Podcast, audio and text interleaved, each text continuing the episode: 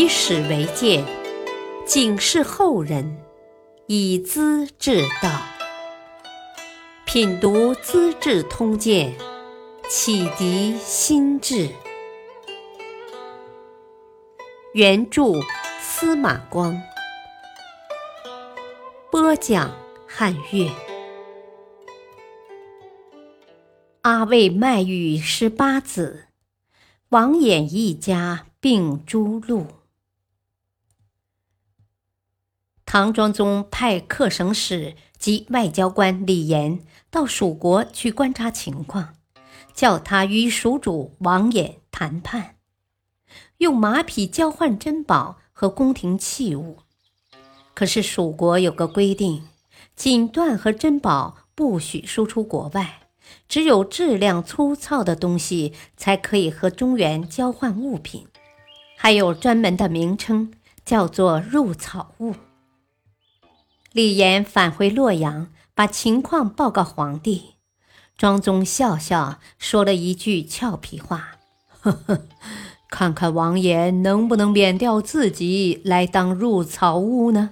呵呵呵。李严谈了对西蜀的看法，最后保证：啊，是时候了，只要大军一到，王衍就会土崩瓦解呀，反绑双手当俘虏的。第二年秋天，庄宗决定讨伐西蜀。派儿子魏王李继吉当统帅，老将军郭崇韬当副帅，主持全盘军事，调动荆南和凤翔两路军队配合进攻，共有六万人马，浩浩荡荡地出发了。蜀主王衍在干什么呢？正在去秦州的路上，饮酒赋诗，悠哉悠哉。原来他刚刚和徐太后从青城山的上清宫返回成都，天雄节度使王承修又来请他去游秦州，今甘肃秦安。王承修的妻子很美，住在成都时，早跟蜀主有些暧昧关系。这会儿王承修主动来请，蜀主十分兴奋，马上出发。王承修自是竭力奉承，把州府的官署拆掉，大兴土木，重建适合皇帝居住的行宫，强迫民间女子入宫教习歌舞，又派人送来花木图，说秦州山川草木特别美，以挑动蜀主的游兴。大臣们极力建阻。宰相王宗弼的意见书有好几份，都被丢在地上。太后也气得不吃不喝，蜀主全然不顾，非走不可。这时，曾经当过秦州节度判官的蒲雨清呈上一篇两千多字的谏书，说得非常沉痛：“秦州是什么地方？江湖混杂居住，瘴气瘟疫流行。”大驾移动，百姓沿途供应，州县奔走迎送，何等的劳民伤财！凤翔李茂贞能不乘机生事吗？唐朝皇帝难道不会怀疑？秦始皇巡行东方，死在半路；隋炀帝去扬州游乐，往而不返。我们虽然称雄一方，可朝廷并不稳定。当年李氏就在这里被桓温打败，刘禅向邓艾投降，都是前车之鉴呐。可见陛下想平山河险阻，安坐一方是行不通的。凡事应当三思而行啊！这封谏表落入王衍宠臣韩昭手中，他把蒲雨清召来，揶揄道：“，我现在收藏着这封信，别扰乱皇帝的雅兴，等回来以后，请你上法庭，一个字一个字的算账吧。”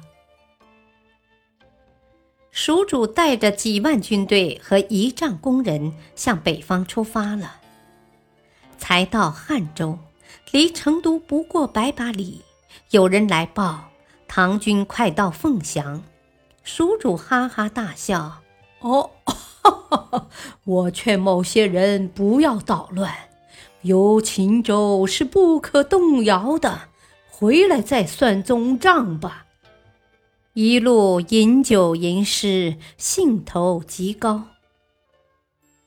车驾到达利州（今广元），凤州的败兵逃转回来，蜀主才相信真有这回事。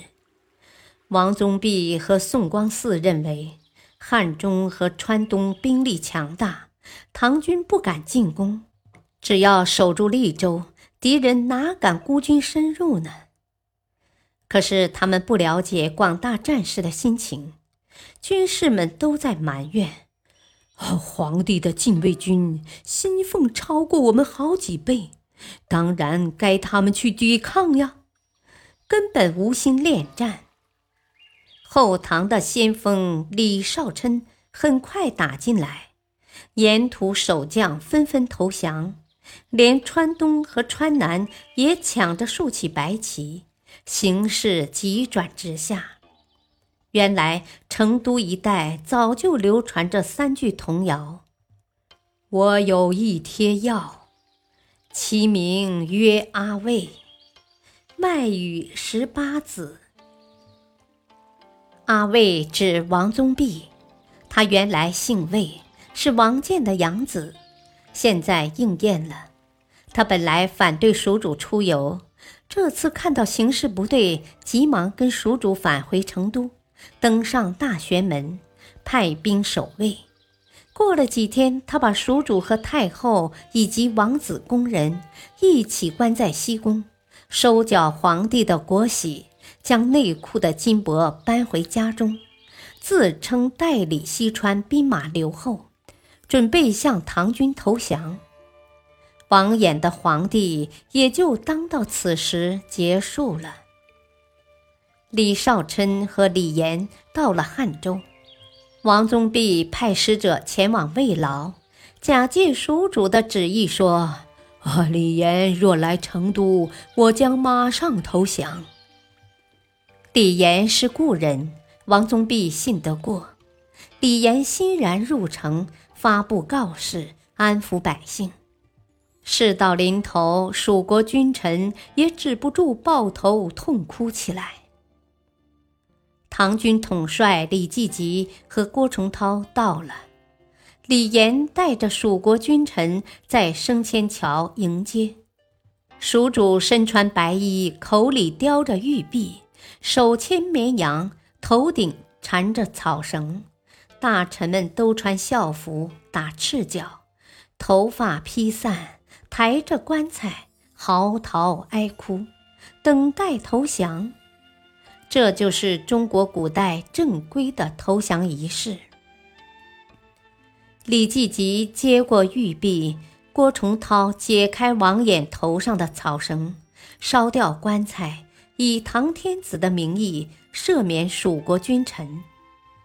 王衍向东北洛阳方向下拜谢恩。仪式完成后，大军进入城里，秋毫无犯。唐军从洛阳出发，到攻取成都，只用七十天时间。正如李严所预计的，蜀国望风瓦解，很快就灭亡了。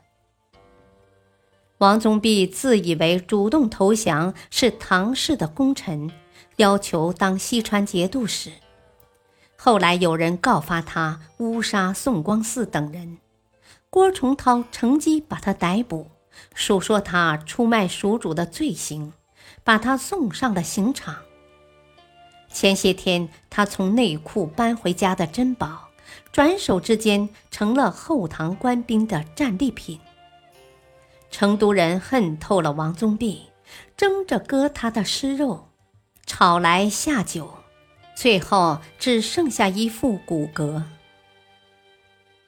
蜀国的天雄节度使王承修带着军队从秦州到成都，原来是想解围的，只因唐军进展太快，他只得望风投降。李继吉责问他：“你驻守大镇秦州，坐拥强兵，为何不做抵抗啊？”王承修不敢说真话，先拍马屁。哦，哦，畏惧大王英雄无敌呀！李继吉又问：“啊，既然害怕，为什么不早投降呢？”王承修答道：“啊，唐朝的大军没有进入我的州境，呃，不便投诚啊。”李继吉转过话题：“啊，这次跟你一起进入羌人地区的，共有多少人呢？”哦，一万两千人。现在活着的有多少人呢？哦，两千人。李继基猛然站起，一拍桌案：“好的，你就替一万人去抵命吧。”吩咐卫士拉出去，连同他的儿子一起杀了。唐庄宗即派孟知祥到成都担任西川节度使。王建创立的前蜀政权前后十八年，到此覆亡了。庄宗给王衍写信说：“故当列土而封，必不破人于险。三臣在上，一言不欺。”这是向王衍发誓，我要封给你土地和爵位，不会乘机逼你走绝路。太阳和星星作证，我说的话算数，绝不食言。感情可说真诚而又激动。王衍得到这么明确的保证，携带家人和部属，沿着多次旅游的旧路向北方出发。到达剑阁，看那幽深奇险的山水，不禁产生了入山归隐的心情，随口吟道：“不缘巢雀去，好此睫毛庐。”如果不是要去洛阳朝见天子，一定要在这里搭个茅棚隐居下来的。随行的人都笑了，笑得尴尬。笑得苦涩。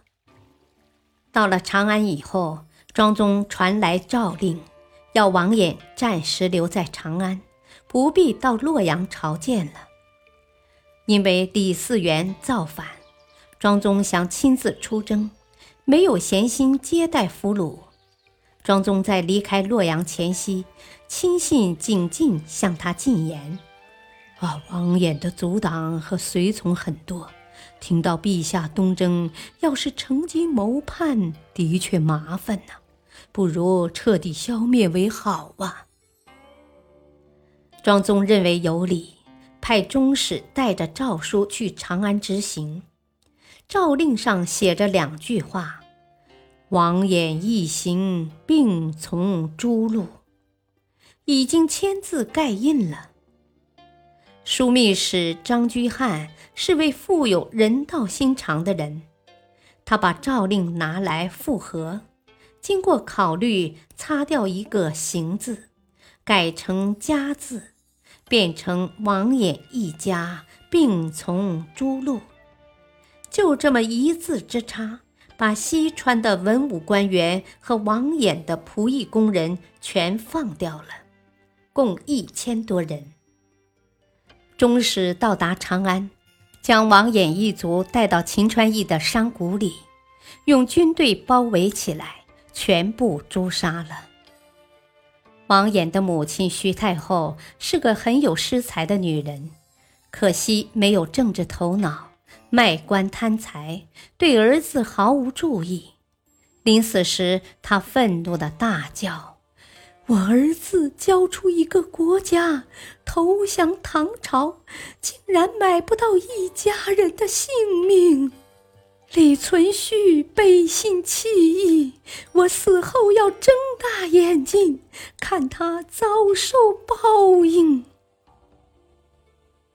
争权夺利的专制统治者们，哪有什么信用和良心呢？感谢收听，下期播讲：征伐萧谷，葬庄宗，明宗执政新气象。敬请收听，再会。